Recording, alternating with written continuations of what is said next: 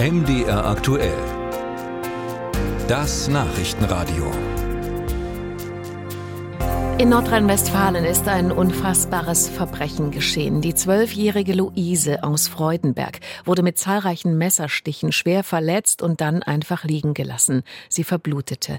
Ins Gefängnis kommt für diese Tat wohl niemand, denn die mutmaßlichen Täterinnen sind selbst noch Kinder, zwölf und dreizehn Jahre alte Mädchen. Man kann sich kaum vorstellen, durch welchen Albtraum gerade die Familie des Opfers, aber auch die Familien der kindlichen Täterinnen gehen. Ebenso schwierig wird die Situation sicher für Lehrer und Schüler an der betroffenen Gesamtschule in Freudenberg sein. Dort wurde drei Tage lang erstmal kein Unterricht gemacht, sondern viele Gespräche geführt und einfach getrauert. Aber wie spricht man mit Kindern über so eine Tat? Darüber habe ich mit der Schulpsychologin Andrea Spieß vom Berufsverband Deutscher Psychologinnen und Psychologen geredet. Frau Spieß, zwei gleichaltrige Mädchen töten eine Zwölfjährige. Das Thema beschäftigt sicher auch viele Kinder und Jugendliche hier in Mitteldeutschland. Wie sollten Eltern und Lehrer mit ihnen darüber sprechen? Gibt es da generelle Empfehlungen? Zunächst sollten wir als Erwachsene, ob wir jetzt Eltern, Lehrerinnen oder Lehrer sind, mal schauen, was macht das mit uns? Haut uns das so quasi vom Stuhl und ähm, ja, was löst es in uns aus? Und das wäre so die Voraussetzung. Ne? Wenn ich das für mich geklärt habe, brauche ich da vielleicht selbst jemanden, mit dem ich das mal bespreche. Erinnert es mich vielleicht an etwas, was in meinem Leben ähnlich war? Und wenn ich mich dann in der Verfassung fühle. Äh, nur dann in solchen Situationen sollte ich auch den Kontakt zu äh, den Kindern in der Familie oder in der Klasse dann aufsuchen und das Thema ansprechen oder am besten jemand mit dazu nehmen, der auch Augen für Phänomene hat, dass Kinder ängstlich oder sonst wie darauf reagieren, dass man das nicht alleine macht. Das wäre zum Beispiel eine Empfehlung. Das heißt, Lehrerinnen und Lehrer, äh, die in dieser Situation sich vielleicht überfordert fühlen oder befürchten, dass sie da nicht alles leisten können, sollten sich nicht scheuen, eine Schulpsychologin dazu zu holen? Definitiv.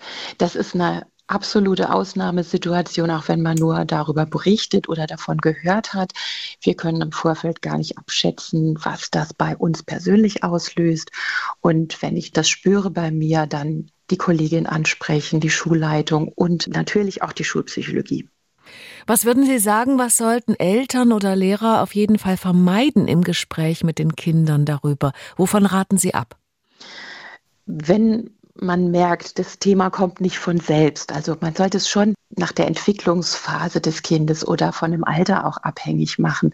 Grundschulkinder werden da ganz anders mit umgehen, vielleicht auch gar nicht fragen. Ältere wird das schon sehr beschäftigen, dass man das Thema so auf den Plan bringt oder viele Fragen und Informationen anbietet und vielleicht auch merkt, da möchte jemand gar nicht zuhören oder zieht sich zurück oder schaut woanders hin, dass man das respektiert und dann auch nicht weiter in der Klasse das zum Thema macht oder mit Einzelnen zum Thema macht. Das wäre mal auch so eine ganz grobe Richtung. Und wenn man dann Sorge hat, dass es vielleicht doch ein Thema für die Schülerin sein könnte, das lieber nochmal mit jemand anderem erstmal besprechen. Wie könnte ich in dem Fall dann doch umgehen und den Kontakt suchen? Und angenommen, es ist bereits Thema in einer Schulklasse, was würden Sie dann der Lehrerin, dem Lehrer empfehlen? Wie könnte sie einsteigen in das Thema selbst? Ja, dann würde ich es aufgreifen. Wir müssen davon ausgehen, dass das überall in Deutschland, vielleicht sogar in den angrenzenden Ländern, im Alltag der Kinder schon angekommen ist, der Jugendlichen über die sozialen Netzwerke. Dann würde ich es eventuell auch von mir aus zum Thema machen. Habt ihr das gehört? Was denkt ihr drüber? Welche Informationen habt ihr? Und was beschäftigt euch? Ich würde die Frage offen stellen und hören, dem auch Raum geben. Und egal in welchem Fach das vielleicht wäre, wenn ich es mitbekomme, das ist da, dann ist es wichtig, dass Lehrkräfte sich den Raum nehmen und den Schülern den Raum geben, sich dazu zu äußern und vielleicht auch einfach gut zu beobachten, wer kann darüber gar nicht sprechen, wem verschlägt die Stimme.